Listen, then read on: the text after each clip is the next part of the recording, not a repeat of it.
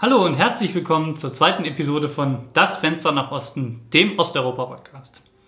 Heute wollen wir durch das Fenster mal nach Russland gucken, auf einen Fall, der im Sommer auch in Deutschland für große Schlagzeilen sorgte.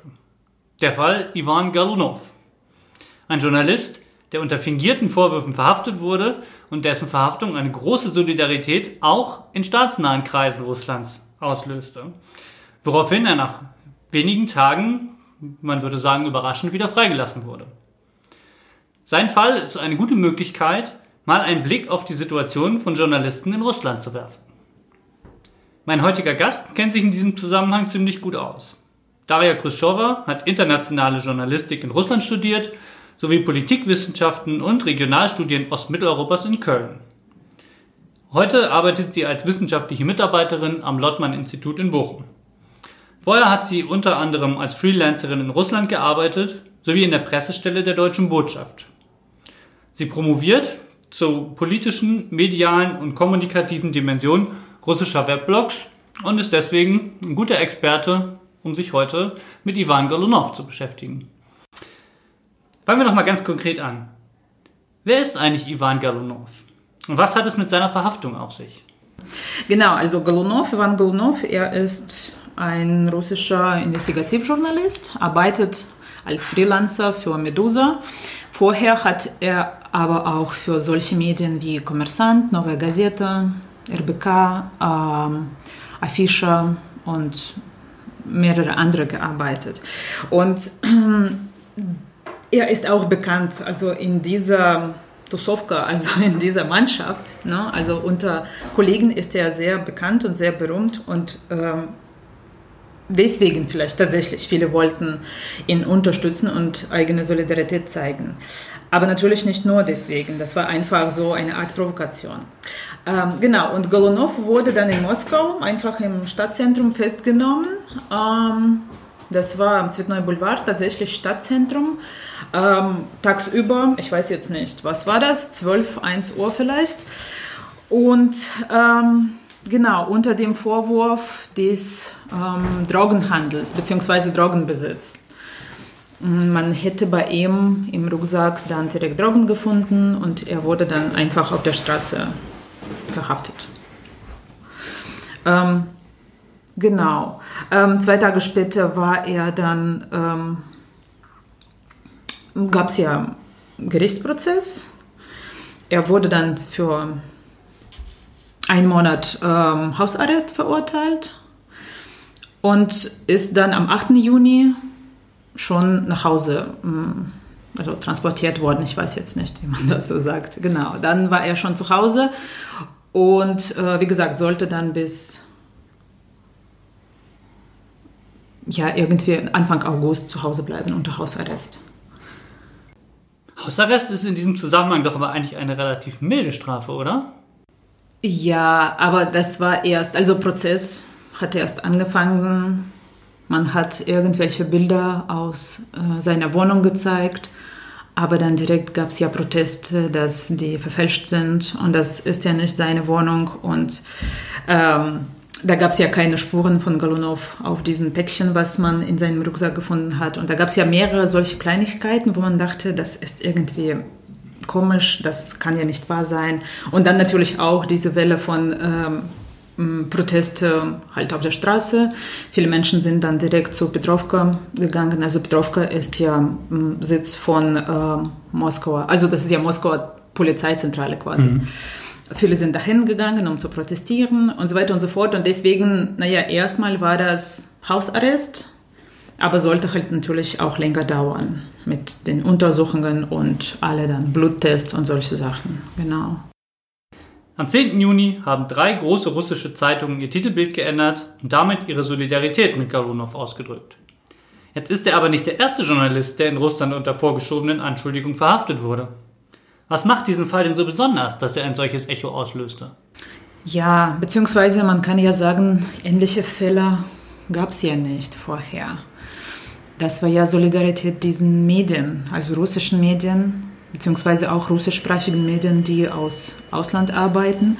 Und ähm, das war ja Stadtzentrum, das war ja Moskau. Mhm. Das ist ja schon was Besonderes, finde ich. Es gab ja natürlich Fälle, äh, wo andere Aktivisten oder andere Journalisten verhaftet wurden oder verurteilt wurden, aber sowas ähm, Provokantes gab es ja vorher, glaube ich nicht. Und deswegen diese Welle von Journalisten, also von, von, von, von journalistischer Solidarität, und das war ja nicht nur sage ich jetzt, kremlkritische oder oppositionelle Journalisten. Da waren ja mhm. auch staatliche Medien, die ähm, den einfachen Mensch, den einfachen, also Kollegen quasi unterstützt haben. Genau. Mhm. Ähm, was man aber dabei auch beachten muss, das war ja m, 10. Juni, Montag. Drei wichtigste Zeitungen mit dem Titelbild Ich bin bzw. Wir sind Ivan Golunov. Am Wochenende davor beziehungsweise das war ja 5. bis 8. Juni, also Woche und das Wochenende davor, ähm, fand in Petersburg das Internationale Wirtschaftsforum statt. Und das ist eine sehr wichtige Veranstaltung für russische Regierung, für Wirtschaft schaffender Menschen. Ähm, da sind ja echt viele Gäste dabei. Äh, Putin hält immer einen Vortrag seit 1997, glaube ich, findet das statt jedes mhm. Jahr in Petersburg. Genau, und wenn ähm, all diese Businessleute, Politiker, Journalisten ähm, die Stadt oder das Land verlassen, die bekommen dann im Zug, zum Beispiel Sapsan, der Zug mhm. zwischen Moskau und Petersburg, oder auch im Flughafen Pulkovo, wo man mit Aeroflot fliegt, bekommt man Kommersant umsonst oder RBK umsonst. Und das sollte ja Ergebnisse von diesem Forum sein und Titelbild mit, dem, mit diesen Ergebnissen. Und das war ja eben nicht der Fall. Das war ja dann Golunov äh, das Thema Nummer eins am Montag nach dem Forum. Und das ist ja, finde ich, wichtig. Man zeigt diese Solidarität, man unterstützt dann auch einander und äh, man zeigt ja auch, wir haben keine Angst, wir sind äh, für unsere Leute da. Und das sind ja unsere Leute. Er ist ja halt Svoi. Er ist unser Mensch und wir verteidigen ihn, weil wir glauben daran nicht, dass er Verbrecher ist, dass er ähm, also mit den Drogen was zu tun hat und so weiter und so fort. Genau. Am 6. Juni wurde Galunov verhaftet, bereits zwei Tage später zu Hausarrest verurteilt. Am 11. Juni, nur einen Tag nach den Solidaritätsbekundungen von Viedomosti, Kommersant und RBK, wurde schließlich verkündet, dass die Ermittlung eingestellt und der Hausarrest aufgehoben wurde. Wie konnte es denn so schnell zu einer Freilassung kommen? Was ihm danach aber auch geholfen hat, das war ja dann diese Verhandlungen zwischen Timchenko, also Herausgeberin von Medusa, und Ivan Kolpakov, Chefredakteur von Medusa, äh, sind dann extra Ausflüge nach Moskau angekommen und da war ja noch äh, Dmitri Muratov dabei. Dmitri Muratov ist ja ehemaliger Chefredakteur von Nova Gazeta. Heutzutage, also seit 2018, ist er Vorsitzender ähm, ja, der Redaktionsausschusses sozusagen.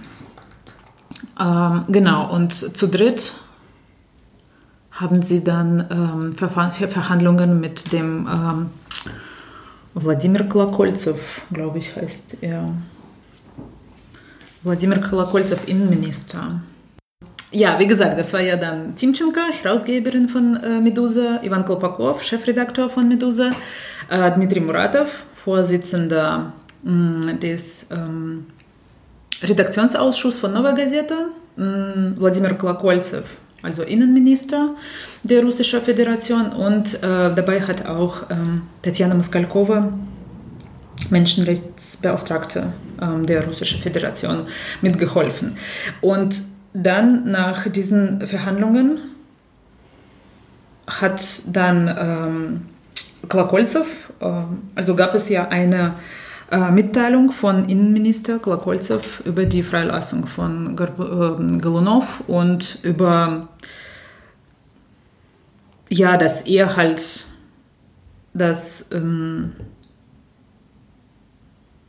also Ermittlungen quasi gegen Golunov ähm, eingestellt wurden und er dann also Hausarrest dann ähm, aufgehoben wurde. Ähm, genau, und es ging ja eigentlich in diesem Fall, glaube ich, und ähm, das sagen da auch viele russische Journalisten, um diese Kooperation bzw. Kommunikationsmöglichkeiten zwischen dem Staat und der Zivilgesellschaft bzw. den Medien, weil ähm, das war ja ganz wichtig in diesem Fall. Das war ja dann teilweise politische Entscheidung, aber teilweise auch einfach Zeichen dafür, dass man ähm, fähig ist, einen Dialog zu führen, mhm. ähm, Entscheidungen zu treffen, ähm, objektiv äh, verhandeln und so weiter und so fort. Ähm, wobei ein Grund für diese Freilassung von Golunov, mh, nein, das war ja kein Grund, beziehungsweise das war ja eine der Verabredungen vielleicht für seine Freilassung, dass man am 12. Juni ähm, keine Demonstration veranstaltet. Man hat ja, 12. Juni war ja Feiertag, das war Tag der Konstitu also der Verfassung, glaube ich. Ja, ich glaube, ich habe ich hab den, den Begriff äh, einfach nur Tag Russlands oder so. Genau, genau. Das, das, es geht ja äh, um die Verfassung, glaube ich. Also das ist auf jeden Fall ein Feiertag. Äh, in Moskau gab es ja viele Vorbereitungen natürlich äh, für Straßenfest und so weiter. Aber äh, man wollte, also die, die, die alle ähm, Oppositionelle und Aktivisten wollten an dem Tag ähm, diese Demonstration veranstalten. Also das war ja dann eine nicht genehmigte Solidaritätskundgebung für Golunov. Und ähm, genau, man sollte dann diese Demonstration absagen. Das ähm, gilt als ein, einer der Punkte, warum dann Golunov freigelassen wurde. Äh, man sollte an diesem Tag keine mh, mm, Kundgebung veranstalten, dass Leute, also Moskauer Bewohner und Gäste einfach spazieren gehen und mh, mm, feiern und alles ruhig ist. Was dann aber auch nicht der Fall war. Ähm, viele Journalisten auch ähm, Muratov, Timchenko und weitere haben dann tatsächlich gesagt, Leute, wir machen morgen nichts, wir veranstalten keine Kundgebung, das ist hier nicht genehmigt und ähm, das ist ja dann auch gefährlich und so weiter und so fort. Und eine genehmigte mh, hm, Kundgebung sollte am 16., also eine Woche, eine Woche vorher halt stattfinden. Menschen sind aber trotzdem draußen gegangen und es gab ja viele Menschen auf der Straßen, auf den Straßen und äh, man wollte halt auch ähm, mh, protestieren und einfach zeigen, dass wir dann ähm, Golunov unterstützen, dass wir ja trotzdem das hier veranstalten möchten und so weiter. Ähm, genau, ähm, und deswegen ähm, man hat ja auch so ein bisschen spekuliert zum Thema, ja, äh, der Stadt hat gezeigt, dass sie ja für Dialog fähig sind und sie können ja mit äh, Vertretern der Zivilgesellschaft reden und ähm, Lösungen finden. Und Oppositioneller bzw. Aktivisten, Leute, die dann auf die Straße gehen, die sind ähm, daran nicht fähig. Und ähm, sie verstehen ja sowas nicht, wenn man sagt, ja bitte ähm, machen Sie das nicht. Also keine ähm, Kundgebungen, die nicht genehmigt sind. Und das war ja auch so ein Fall, wo man, man weiß ja nicht, was dann gut in diesem Fall war, was schlecht war. Aber ist ja so, die sind ja ähm, auf die Straße gegangen und wollten dann protestieren. Kehren wir nochmal zum Fall selbst zurück. Vorwürfe laut Paragraph 228 sind ja nicht ungewöhnlich. Aber was besagt der Paragraph denn eigentlich genau? Genau, also 228, 228, äh, so nennt man das auf Russisch normalerweise und alle verstehen dann direkt, worum es geht. Und das ist dann, das lautet offiziell Erwerb, Besitz, Herstellung, Verbreitung von Drogen. Und das nennt man dann auch so Volksparagraph, weil da sind echt viele Menschen, natürlich nicht nur Journalisten oder Aktivisten, aber auch einfache Menschen, ähm, zu Geldstrafen, aber auch zu Haft ähm, gemäß diesen Paragraph, also diesen Artikel, mh, hm, verurteilt. Das heißt also, Paragraph 228 wird als Vorwand herangezogen, um Personen verhaften zu können? Menschen werden Drogen untergeschoben, um sie aus dem Verkehr zu ziehen? wie bei Golunov, wie bei dem Menschenrechtler äh, aus Tschetschenien Ayub Titiev.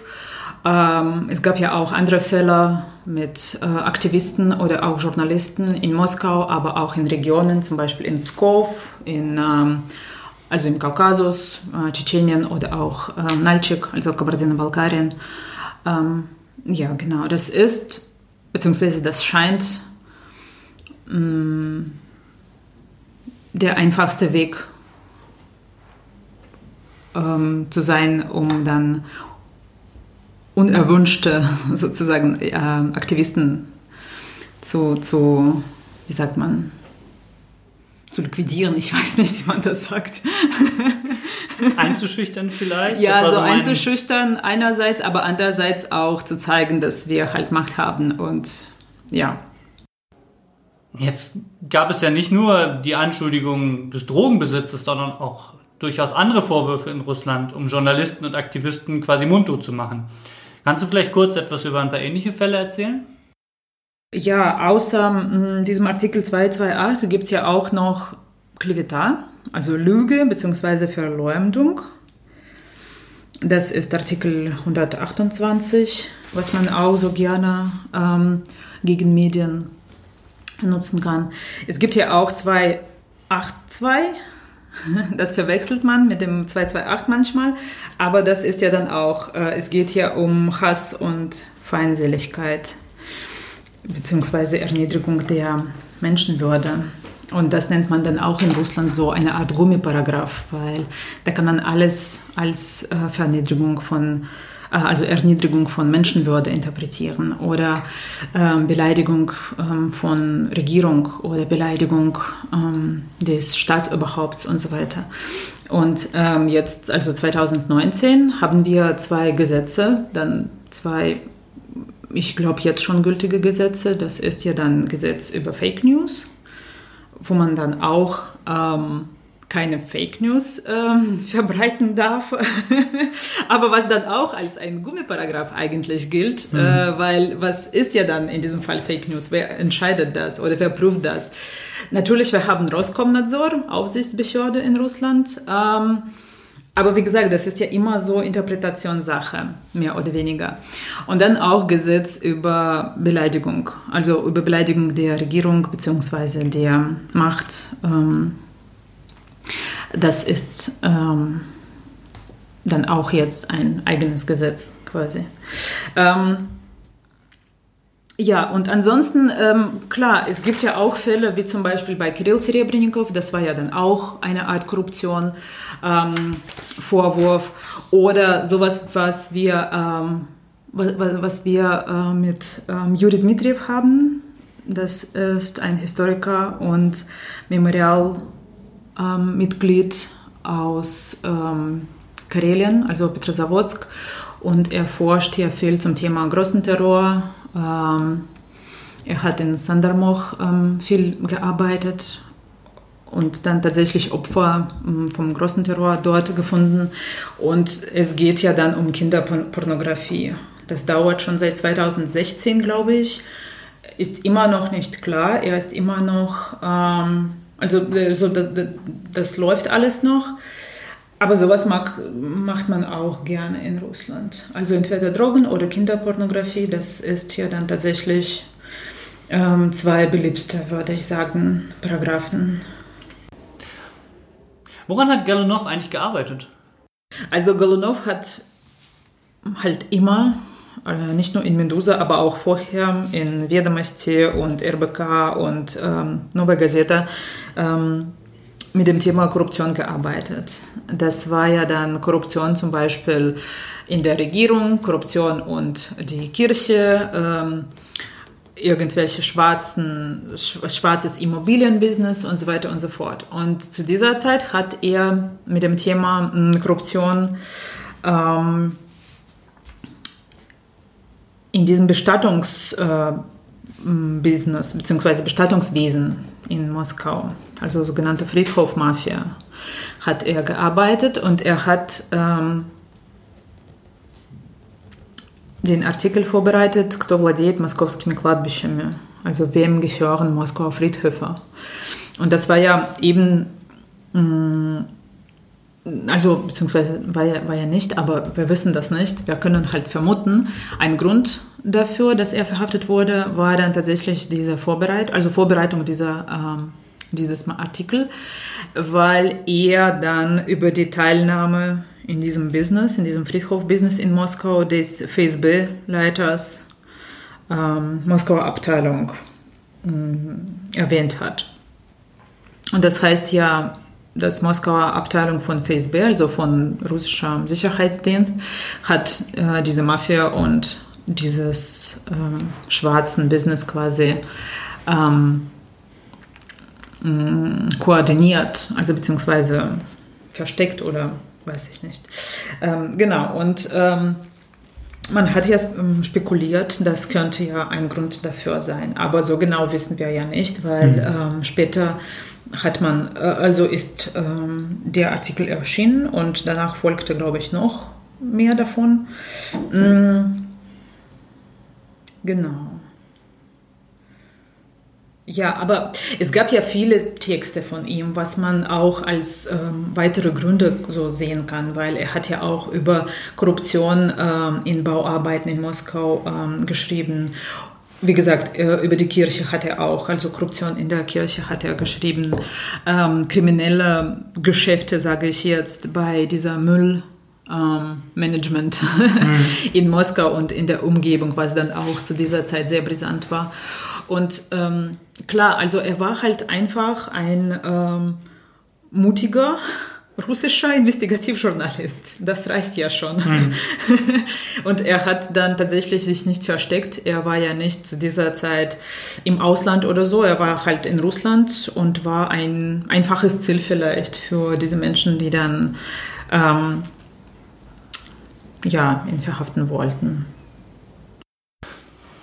Wenn man sich das internationale Ranking für Pressefreiheit ansieht, findet man Russland auf Platz 149 von 180. Das klingt jetzt nicht nach besonders guten Arbeitsbedingungen für Journalisten, oder? Ja, aber man hat damit schon Erfahrung. Und ähm, ich meine jetzt zum Beispiel unabhängige Journalisten bzw. Journalisten von unabhängigen oppositionellen Medien, die haben ja auch eigene Strategien und die machen dann auch Sie wissen ja, worüber Sie schreiben. Sie wissen ja, welche Konsequenzen, welche hm, Folgen das haben kann. Und natürlich, es gibt ja mehrere Sachen, die dann äh, diese Journalisten unternehmen, wie zum Beispiel, sie verstecken natürlich äh, Materialien oder all diese USB-Sticks oder Bilder oder was auch immer, also Quellen und äh, solche Sachen. Natürlich, die sind dann gezwungen, die müssen dann irgendwie ähm, kurzfristig ähm, ins Ausland gehen, wenn sie solche Materialien verfassen oder wenn sie einfach ähm, Quellen sammeln und recherchieren und ähm, sowas machen. Einige machen sogar selber schon Bluttests regelmäßig mhm. während der Vorbereitung von diesen Artikeln, weil sie wissen ja, sie können ja jederzeit verhaftet werden oder einfach auf der Straße irgendwas passiert und sie können dann nichts mehr beweisen. Das ist ja dann auch ganz gefährlich und sie, sie haben ja Erfahrung damit. Sie sind dann tatsächlich ähm, dafür vorbereitet. Mhm. Ähm, und Gut, äh, wir wissen, wir wissen ja nicht genau, aber man kann ja schon mal vermuten, solche Menschen, die sich mit solchen Themen beschäftigen, sind ja keine Drogenhändler oder mhm. ähm, ähm, Drogenbesitzer. sie verstehen ja schon, worum es geht und wenn sie über Korruption dann äh, recherchieren oder ähm, irgendwelche Missbräuche, keine Ahnung, irgendwas äh, mit dem Thema Regierung, ähm, Kriminalität, Korruption, ähm, Kriege, also Tschetschenien oder dann auch ukrainische Konflikte und so weiter. Sie tragen diese Verantwortung hm. und sie verstehen ganz genau, dass sie halt jederzeit, ähm, ja, wie sagt man, unter der Lupe genommen werden können. So. Ja, und deswegen, naja, natürlich, das ist ja schon ähm, schwierig äh, für Journalisten. Das ist ja kein einfaches Leben. Das, da muss man schon mutig sein und ähm, klares Kopf haben. Aber ähm, für sie glaube ich, das ist ja auch mittlerweile gewisse Routine. Und sie haben dann, wie gesagt, all diese Strategien, wie sie damit arbeiten und umgehen. Wie sieht denn die offizielle Mediengesetzgebung aus? Kann man sogar von Zensur durch den Kreml sprechen? Ja, also das Mediengesetz sagt, dass man in Russland keine Zensur hat. Äh, Zensur ist ja verboten. Man hat ja Redefreiheit und äh, Pressefreiheit und so weiter.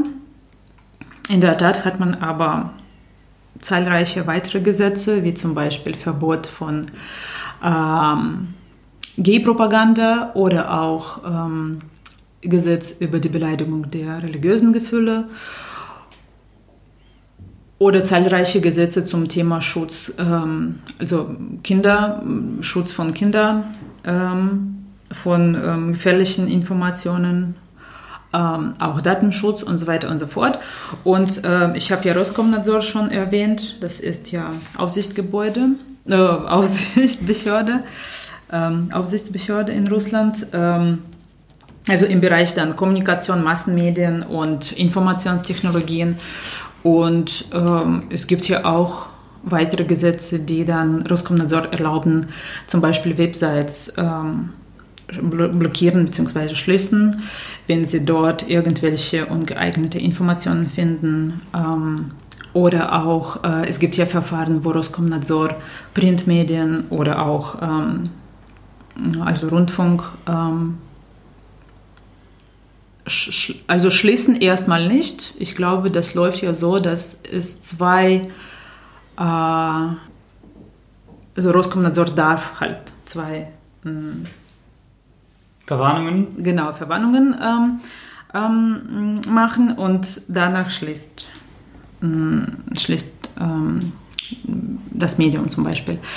Genau, und äh, Natürlich, das sieht man als Zensur. Und zwar, das führt auch zur Selbstzensur von Journalisten. Sie wissen ja, was sie schreiben dürfen, was sie, was sie nicht dürfen, äh, was, sie, was, was Medien veröffentlichen, was nicht. Und klar, ähm, sowas wie Medusa zum Beispiel, okay, das ist ja Medusa.io, sie sind woanders registriert, sie haben Sitz in Riga, in Lettland, in... Ähm, also im Europäischen Union. Das heißt jetzt, ähm, sie dürfen ja alles schreiben, beziehungsweise dann ähm, sind nicht unter diesen russischen Gesetzen, äh, bleiben aber immer noch russischsprachige mh, mm, Seite, mh, mm, haben auch ähm, so Version auf Englisch und gelten dann auch als unabhängige russische ähm, Journalisten beziehungsweise unabhängiges russisches Medium. Genau. Das heißt, Sie sind äh, Roskomnadzor nicht unterstellt dann in dem Sinne? Nein, in diesem Sinne nicht. Okay. Und äh, Roskomnadzor ist wiederum dem der Regierung unterstellt? Oder? Genau, genau. Das ist ja dann ähm, ja, ganz normale Behörde, Aufsichtsbehörde. Hm, wie gesagt, das sind ja Medien, Kommunikation und Informationstechnologien. Hm. Ja. Also Slujba-Dienst, ja.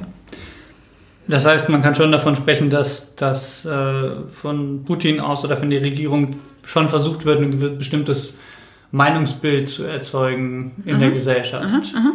Ja, also ganz von Anfang an muss man halt verstehen, es gibt ja staatliche Medien in Russland, beziehungsweise Medien, die dem Kreml nahen äh, Unternehmen oder Oligarchen gehören, die dann tatsächlich die Information verbreiten, was der Staat bzw. die Regierung ähm, verbreiten möchte. Das sind ja äh, Fernsehsender, das sind ja viele Radiosender und auch natürlich Printmedien. Äh, heutzutage aber auch natürlich viele Medien online. Ähm, es gibt ja auch äh, Medien, die zum Teil ähm, Regierungs... Äh, nein Unternehmen gehören, sowas wie Echo Moskwe zum Beispiel. Ich glaube, 60 Prozent gehört ähm, Gazprom Media und das ist ja schon, also klar. Ähm, oder zum Beispiel Kommersant gehört, das ist ja zwar ein Verlaghaus Kommersant, aber das gehört Alisher Usmanov und Alisher Usmanov ist ja Kreml-freundlicher Oligarch. Ähm, Genau, und das sind dann staatliche bzw. pro ähm, staatliche Medien. Es gibt ja auch welche unabhängige bzw. oppositionelle Medien, wie Nova Gazeta zum Beispiel, oder ähm, zahlreiche Webseiten wie äh, Mediazone, The Insider. Ähm, also viele, viele, viele Sachen, die dann tatsächlich unabhängig sind, teilweise von Spenden finanziert sind, teilweise eigene Quellen haben. Ähm, genau. Ähm, und dann unterscheidet sich natürlich diese Agenda, also Agenda von diesen äh, Medien. Äh, man hat ja hm, staatliche Medien, die dann tatsächlich mehr, äh, ja, mehr positive, ähm, wie soll ich sagen, ja, ein positives Bild halt von ähm, der Situation in der St äh, in, in, in ähm, im Staat und ähm, also im Lande und ähm, gute Außenpolitik und schöne Perspektive und so weiter und so fort. Und es gibt ja dann auch diese unabhängigen Medien, die dann tatsächlich über Ukraine-Konflikte von beiden Seiten berichten, über zahlreiche Opfer, über ähm, irgendwelche Verfahren wie jetzt bislang oder Menschenrechtenverletzung oder was auch immer. Äh, es gibt ja auch solche Medien, die sich vielleicht mit Politik nicht so viel beschäftigen, aber immer noch ähm, für Gesellschaft, für Zivilgesellschaft viel machen, wie Taki zum Beispiel von Mitya Alischkowski. Das ist ja so eine Seite, ähm, die dann über, hm, wie soll ich sagen, sozial schwachen Schichten oder sozial schwachen Gruppen quasi berichtet. Mhm. Also über ähm, behinderten Menschen, über ähm, also chronisch äh, kranken Menschen, Obdachlosen, ähm, Opfer von zahlreichen also terroristischen äh, Attacken. Attacken mhm.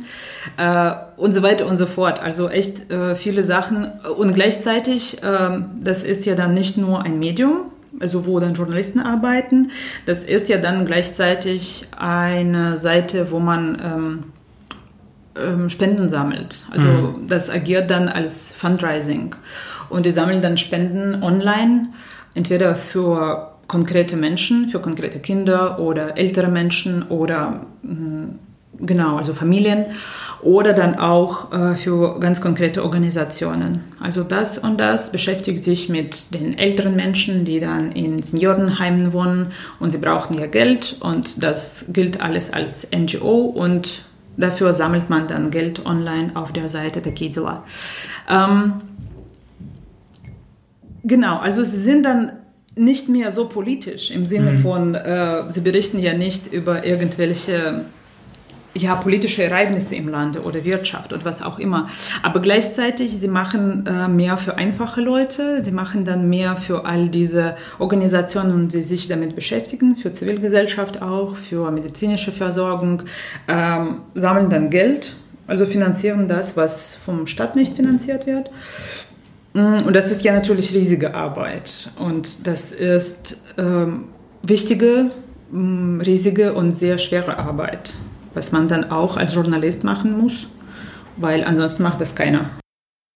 Was ich aber, ja gut, ich habe über diese kritisch, äh, kremlnahen ähm, Medien ähm, gesagt, sowas wie Echo Moskwa zum Beispiel oder Kommersant, die bleiben aber auch kritisch. Und das ist ja auch, da muss man tatsächlich Balance finden zwischen ähm, Eigentümer, die dann eigentlich ähm, regierungsnah sind und ähm, ja, eigenem Gewiss quasi, wo du dann auch das berichten musst, was du berichten möchtest, was du wichtig findest. Und das machen dann auch ich, Moskwa und Kommersant ganz gut, finde ich. Jetzt hat mit, mit Kommersant auch ein eher kremlnahes Medium seine Solidarität mit Galunov ausgedrückt. Dazu kam, dass viele auch bekannte Personen des öffentlichen Lebens, wie die Autorin Ludmila Ulitskaya, sich öffentlich zum Fall geäußert haben. Kann man davon sprechen, dass der Fall Galunov eine Solidarität ausgelöst hat, die anders war als in den vorherigen Fällen? Mm, also, da bin ich ehrlich gesagt nicht einverstanden, weil ähm, es gab ja mehrere Fälle, genauso wie Kirill Serebrennikov oder ähm, Ayub Titiev oder ähm, Gott, äh, wie heißt Dmitriev jetzt? Juri Dmitriev, genau, Juri Dmitriev, wo dann auch ähm, viel Solidarität dabei ähm, gab. Und ähm, da waren ja auch viele Vertreter, also das waren ja nicht nur Journalisten oder jetzt Menschenrechtler oder andere Aktivisten dabei, da waren auch ähm, Schriftsteller, ähm, ja, sage ich jetzt Intellektueller, also Vertreter von heutiger Intelligenz sozusagen. Ähm, ja, ähm, also sie waren alle dabei und sie haben dann auch äh, Menschen unterstützt. Es gab ja auch zahlreiche Online-Petitionen und so weiter. In diesem Fall, ich glaube ehrlich gesagt, das war so eine Art Höhepunkt, wo dann auch schon ähm, die Geschichte mit dem Serebrennikov ähm, im Laufen war. Ähm, alle anderen Beispiele, wo man dann auch schon viel über ähm, ja, politische Gefangene aller Art quasi, das waren ja Menschenrechtler, Vertreter von NGOs, ähm, ja, wie gesagt, zahlreiche Intellektuelle. Und das hat ja alle diese Menschen dann irgendwie verbunden. Und sie wollten ja auch äh, sich aussprechen und dabei sein. Und genau.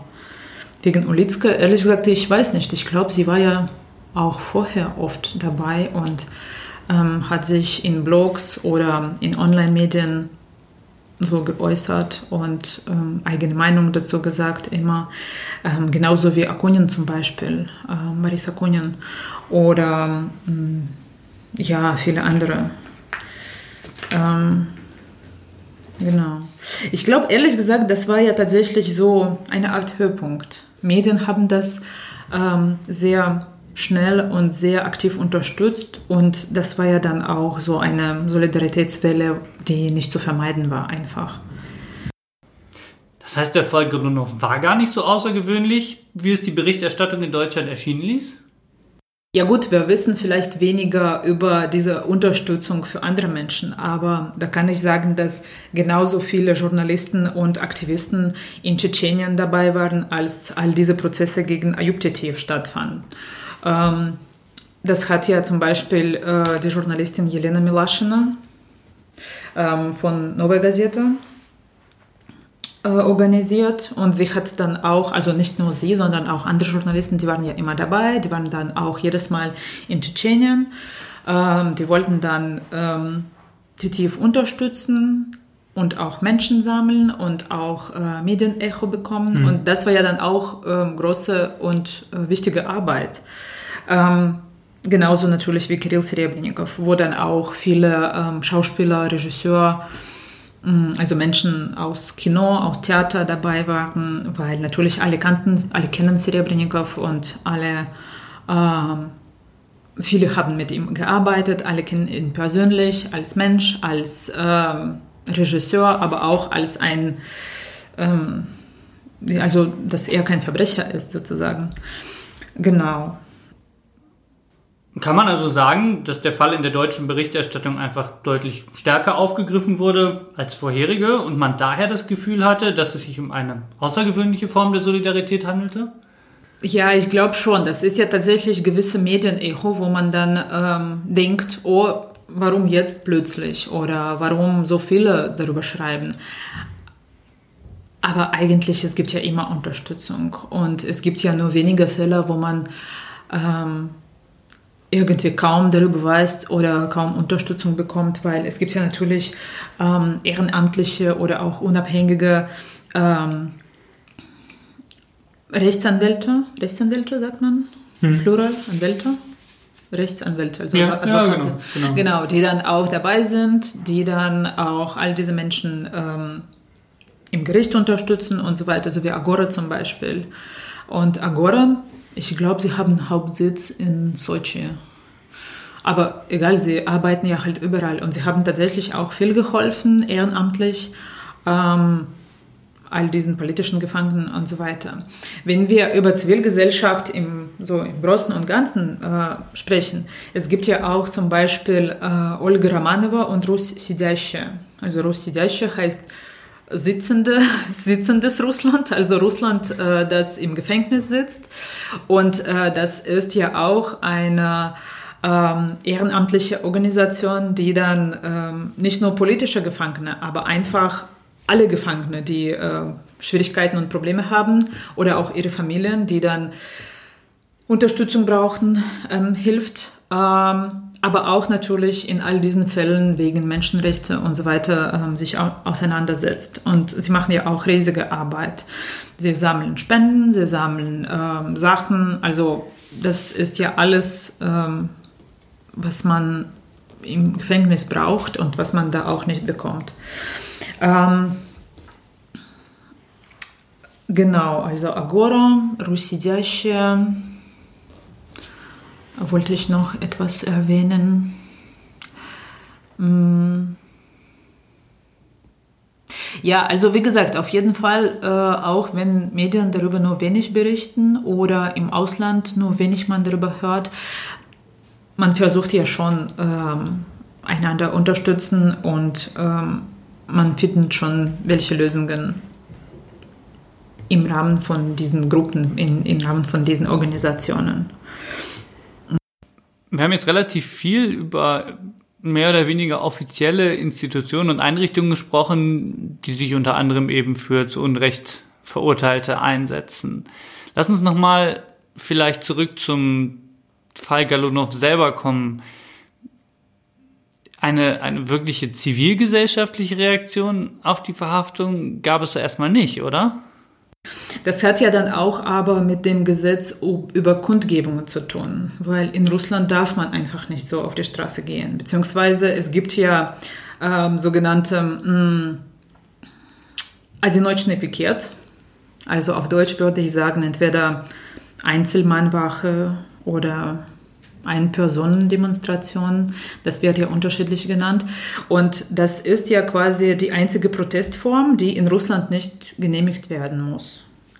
Ansonsten alle Kundgebungen, alle äh, Aktionen, alle Demonstrationen müssen dann tatsächlich äh, im Voraus registriert und genehmigt werden. Ähm, als das Ganze noch äh, im Laufen war, also ähm, 6. Juni bis ähm, 11. Juni, als Golunov freigelassen wurde, gab es äh, diese ähm, also Ein-Personen-Demonstrationen, sage ich jetzt, also als Neutschne Pikette, mh, neben Moskauer Polizeizentrale, also Petrovka. Da standen tatsächlich Menschen, die sich ähm, regelmäßig gewechselt, also abwechseln, nee. Hm, abwechselt haben. Abwechselt ja. haben, genau. Und äh, die standen einfach mit kleinen so Plakaten oder irgendwelchen Schilder und wo drauf stand dann auch äh, Ivan Golunov, wir unterstützen Ivan Golunov oder ähm, ja, Freiheit für politische Gefangene und so weiter und so fort. Und das war ja dann tatsächlich rund um die Uhr. Also Menschen standen da tatsächlich 24 Uhr und da gab es ja eine Schlange, weil man darf ja nicht gleichzeitig so im Einzelprotest quasi stehen. Man muss dann tatsächlich allein da ähm, äh, demonstrieren, also protestieren. Ähm, also sowas ist ja erlaubt und zugelassen. Aber riesige äh, Kundgebungen, Demonstrationen offiziell darf man ja so nicht machen. Du hast vorhin gesagt, dass eine der Bedingungen für Galunovs Freilassung die Absage einer ohnehin nicht offiziell genehmigten Demonstration am 12. Juni war. Die an den Verhandlungen beteiligten Personen haben ja dann auch offiziell gesagt, dass man davon absehen soll, sich zu versammeln. Allerdings dann ohne Erfolg am Ende. 550 Menschen wurden dann im Zusammenhang mit dieser nicht genehmigten Kundgebung verhaftet. War der Wunsch, Solidarität mit Galunov zu zeigen, so groß, dass man die ja durchaus absehbare Verhaftung in Kauf genommen hat? Ja, das war auch so eine Art Solidarität von einfachen Menschen, von Leser, von Studenten, die dann trotzdem am 12. Juni äh, dahin gegangen sind und äh, auch wenn diese Kundgebung nicht genehmigt wurde, sie wollten einfach dabei sein. Ähm, was aber auch interessant war, das war ja Juni und ähm, in Russland normalerweise ähm, Juni ist ja schon ähm, Semesterende, also Hochschulen und Universitäten, die dann arbeiten nicht mehr. Studenten haben dann keine, äh, kein, kein Unterricht mehr. Und ähm, irgendwie an einem dieser Tage ich weiß jetzt nicht so genau wann, aber ich vermute, das war ja Wochenende, entweder Freitag oder Samstag, ähm, gab es ja Alumni-Treffen äh, an der Universität und das war ja äh, Fakultät für Journalistik. Und das befindet sich, also das Gebäude befindet sich auch im Stadtzentrum, also ganz zentral in der Nähe von ähm, Kreml und ähm, äh, Rotenplatz. Und äh, all diese äh, Gäste, also die Alumnis, die dann vorbeigegangen sind, haben sich an der Uni getroffen und dann irgendwie haben sich entschieden, ähm, zur Polizeizentrale zu gehen und dort halt ähm, das Treffen zu verbringen und da zu feiern und ein bisschen was zu trinken und so. Und das war ja dann auch diese ähm, Solidaritätszeichen quasi. Die wollten dann halt auch dabei sein, da wo Menschen ähm, den Journalisten unterstützen. Ähm, genau, natürlich, da war ja auch Polizei dabei und äh, es gab ja auch ähm, ja, weitere Verhaftungen, wo man dann auch Strafe zahlen sollte oder so. Aber trotzdem, ich finde, das war ja großartig im Sinne von ähm, dieser Stimmung und äh, diese Solidaritätswelle, wo dann nicht nur Medien, aber auch einfache Menschen dabei waren. Und ähm, das war ja so gewisse man konnte einfach stolz auf, auf den Beruf sein, auf ähm, den Kollegen sein. Das war ja ganz wichtig. Und ähm, da haben die alle zusammen natürlich nicht nur jetzt die drei Medien, die dann mit dem Titelbild ähm, erschienen sind, sondern einfach alle Journalisten, die ähm, dabei waren, haben einfach diese ja, neue russische Mediengeschichte geschrieben. Sozusagen, ja. Zeigt das Durchgreifen der Polizei also, dass trotz der Freilassung Galunovs im Grunde kein Dialog zwischen Regierung und Zivilgesellschaft möglich ist? Also ganz kurz noch ähm, zum Thema Dialog. Ich glaube, eigentlich beide Seiten sind ja fähig. Also der Staat ist ja fähig und Zivilgesellschaft ist ja auch fähig, beziehungsweise gewisse Vertreter von ähm, dieser also von, von, von der Zivilgesellschaft. Ähm, viele arbeiten mit dem Staat und mit der Regierung zusammen. Das ist ja auch nicht zu vermeiden. Und ich meine jetzt, ich habe schon erwähnt, sowas wie ähm, äh, Takidila, also das, das Medienportal, oder auch solche Organisationen wie, ähm, also es gibt ja so Fond Vera, ähm, das ist so eine Art Hospizbewegung in Russland. Die Leiterin ist ähm, Njuta Federmesser und sie arbeiten auch zusammen mit der Regierung. Das ist, wie gesagt, das ist ja nicht zu vermeiden, weil man braucht diese Unterstützung, man äh, braucht irgendwelche Änderungen auf, dem, auf der Gesetz, gesetzliche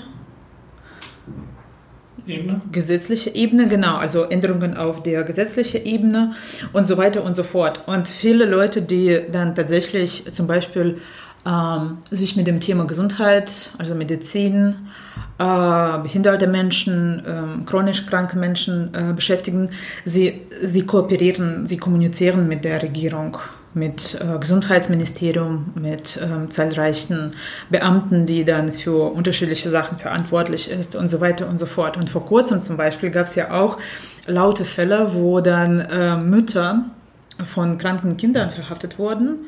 Ähm, auch wegen äh, Drogenbesitz mhm. oder Drogen, äh, also Handlung nicht, aber das war ja halt so, sie haben ja per Internet irgendwelche Medikamenten bestellt äh, per Internet, weil die sind ja in Russland nicht zu kaufen. Die muss man ähm, aus dem Ausland bestellen. Die sind dann auch in Russland verboten.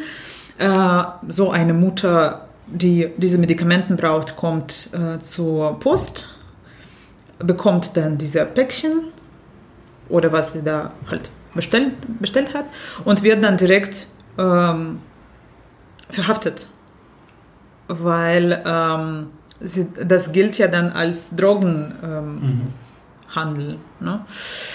Und das war jetzt auch ganz laut. Davon gab es ja auch mehrere Fälle.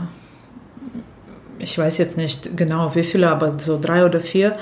Ähm, und im Endeffekt ist ja, Mutter sitzt ja in der Polizei, das Kind bleibt ohne Medikament und die Vertreter von Zivilgesellschaft versuchen, das alles zu regeln, zu klären und ähm, einfach damit weiterzuarbeiten, dass sowas sich nicht wiederholt, dass die Kinder dann ähm, diese oder ähnliche Medikamente bekommen oder halt, ja, irgendwie das zu regeln. Das muss man machen, das muss jemand machen und das machen dann tatsächlich, das machen dann tatsächlich die Vertreter von Zivilgesellschaft.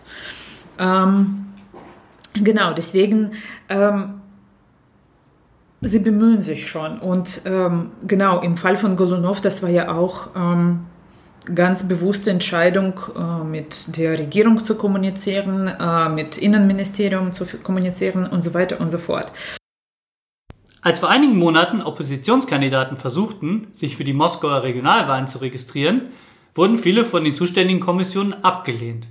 Daraufhin gingen viele Menschen beinahe wöchentlich auf die Straße, um gegen den Ausschluss der Kandidaten zu protestieren. Siehst du hier einen Bezug zum Fall Ivan Galunov? Also hätte es die Proteste auch ohne seine Freilassung gegeben? Ja, ich glaube schon.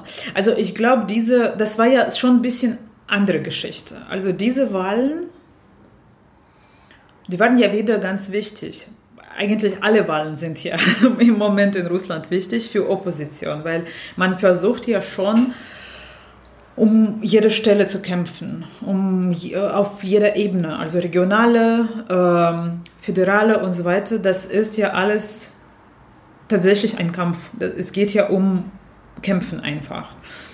Und ähm, in Moskau, da waren ja viele oppositionelle Kandidaten, so wie Ilya Yashin zum Beispiel oder Lvov Sobel, ähm, auch einige andere, die dann auch nicht zugelassen wurden als Kandidaten erstmal. Die wurden ja nicht zugelassen, die konnten auch nicht kandidieren und ähm, dann natürlich gab es ja viele Unterstützer die dagegen protestieren wollten, weil das war ja dann nicht, ähm, wie sagt man jetzt, nicht. Ähm, Demokratischen Ja, also das war ja, genau, das war ja kein demokratischer Verfahren mehr. Auch, ja gut, Demokratie, souveräne Demokratie, was auch immer. Aber ich meine, das war einfach zu offensichtlich und irgendwie zu ähm, mm, mm, ja, also zu offensichtlich würde ich sagen. Und dann natürlich, klar, wieder, wir haben Nawalny, wir haben all diese Online-Medien, soziale Netzwerke und so weiter und so fort, wo man dann auch ganz schnell äh, diese Information verbreitet. Äh, man hat ja wieder Live-Übertragungen, wo man dann direkt sieht, dass diese Kandidaten äh, bekommen Absagen ähm, in dieser Registrierungskommission und dann geht man auf die Straße wieder und man möchte dann wieder ähm, ein Teil von dieser Solidaritätsbewegung sein. Ich glaube, das ähm, hätte ja auch ohne Golunov stattgefunden, weil das war einfach wieder ein ähm, Verstoß, sagt man, ne? mhm. Verstoß halt gegen Rechte, gegen ähm, ja, normalen demokratischen Verfahren, ähm, in diesem Sinne halt Wahlen und so.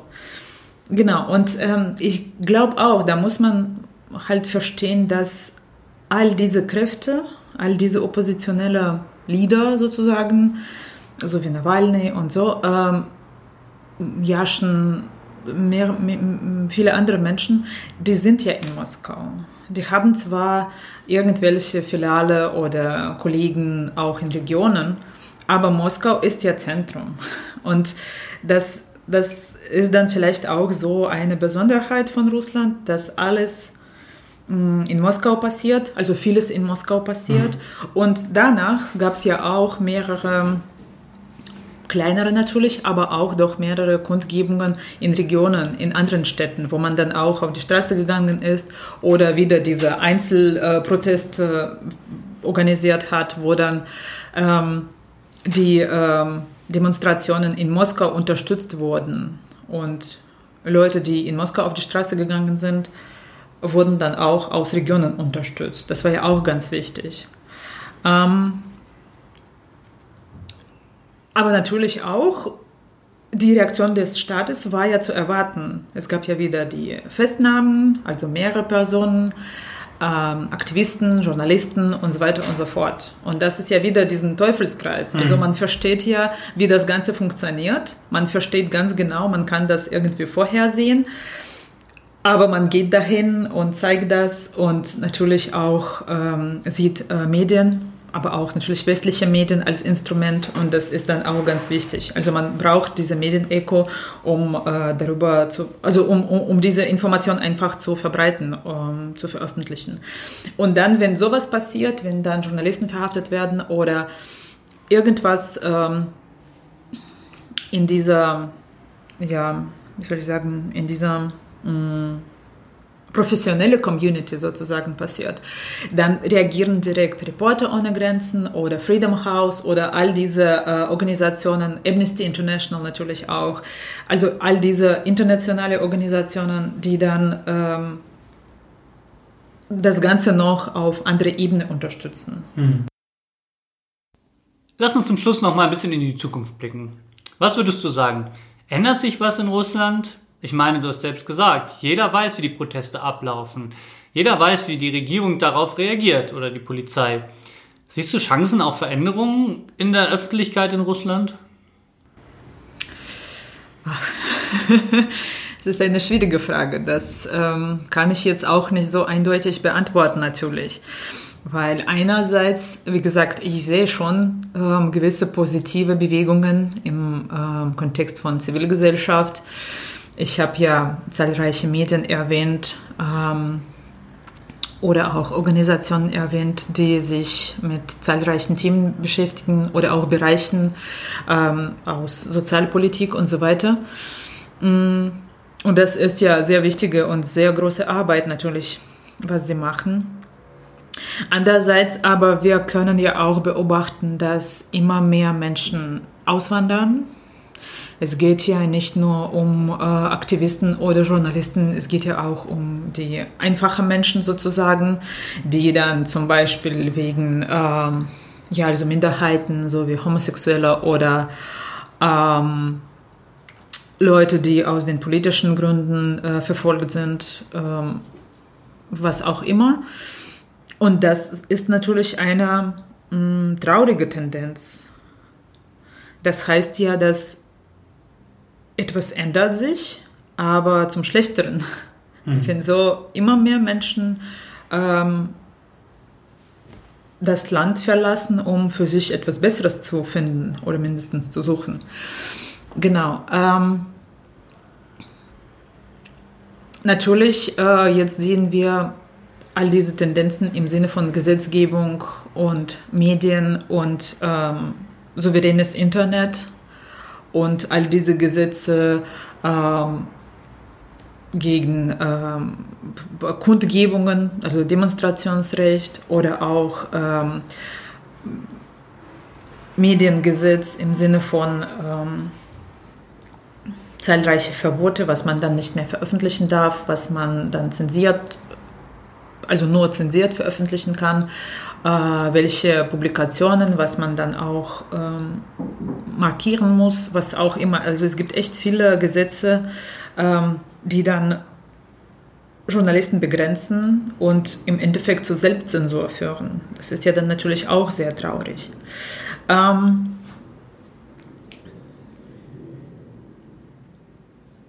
genau. Ähm, noch auf anderer Seite kann man ja sagen, dass okay, immer mehr Menschen dann ähm, protestieren und auf die Straße gehen. Jüngere Menschen, also Studenten, ich weiß jetzt nicht, manchmal vielleicht sogar Schüler, die dann tatsächlich bewusst dahin gehen, die dann ähm, auch nicht mehr Fernsehen gucken, also das, ähm, führendes, das führende Stadtmedium, Staatsmedium ähm, in Russland, sondern dann sehr aktiv in sozialen Netzwerken ähm, sind äh, vieles dann online lesen, ähm, sich dann eigene Meinung bilden und ganz bewusst auf die Straße gehen. Das ist dann auch andere Tendenz.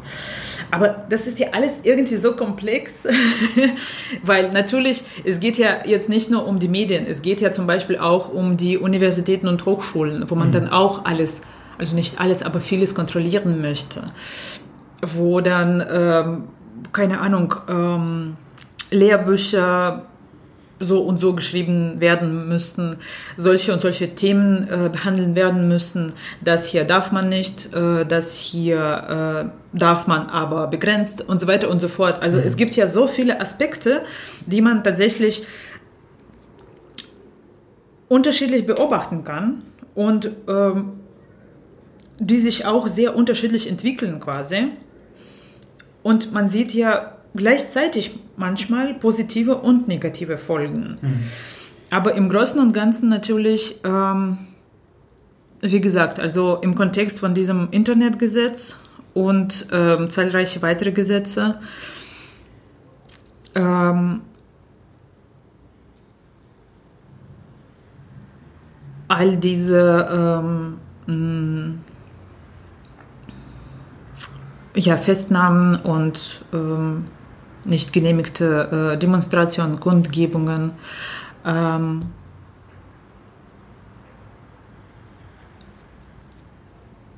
halt Journalisten, die dann im Ausland oder aus dem Ausland arbeiten, Politiker oder Oppositionelle, also oppositionelle Politiker, die dann auch keine Karriere, äh, so politische Karriere äh, machen können und so weiter und so fort. Das ist ja dann natürlich eher so traurige Tendenzen. Und ähm, genau, da warten wir vielleicht jetzt, wir wissen ja auch nicht, was dann 2024 passiert. Bis dahin haben wir Putin als Präsident. Dann äh, wissen wir nicht, weil er hat dann zwei ähm, ähm, Präsidentschaften, nee, wie sagt man? Äh, Amtsperioden. Genau, genau. Also bis 2024 ähm, hat er seine zweite Amtsperiode und äh, danach wissen wir nicht, was passiert. Es gab ja schon so eine kurze Zeit, sage ich so, Tauwetter, äh, als Medvedev ähm, Präsident war, von 2008 bis 2012. Ähm, beziehungsweise nennt man diese Zeit so Tauwetter ähnlich, äh, wo dann ein bisschen mehr Freiheit für Medien gab, wo dann auch äh, mehr für Entwicklung, also in Entwicklung, in ähm, Innovationen investiert wurde und so weiter und so fort, äh, Internet, Blogs ähm, und ähm, das Ganze. Aber wir wissen ja nicht und das kann man jetzt, glaube ich, ich weiß nicht, ob irgendwelche Polittechnologen das irgendwie jetzt vorher sagen können. Ich nicht. das weiß ich jetzt leider nicht. Da kann man nur halt ähm, ja, beobachten und ähm, weiß ich nicht. Und hoffen, dass alles gut wird. ähm, ja, genau. Okay, dann Ganz mhm. herzlichen Dank für deine sehr, sehr spannenden Einblicke. Dankeschön. Und ja, hat mir sehr viel Spaß gemacht. Ja, Dankeschön. mir auch. auch euch Zuhörern ein herzliches Dankeschön fürs Zuhören. Wer mehr über Osteuropa erfahren möchte und wie es auch in Russland mit dem Journalismus weitergeht, der folgt mir gerne auf Twitter, Fenster nach O oder bei Facebook.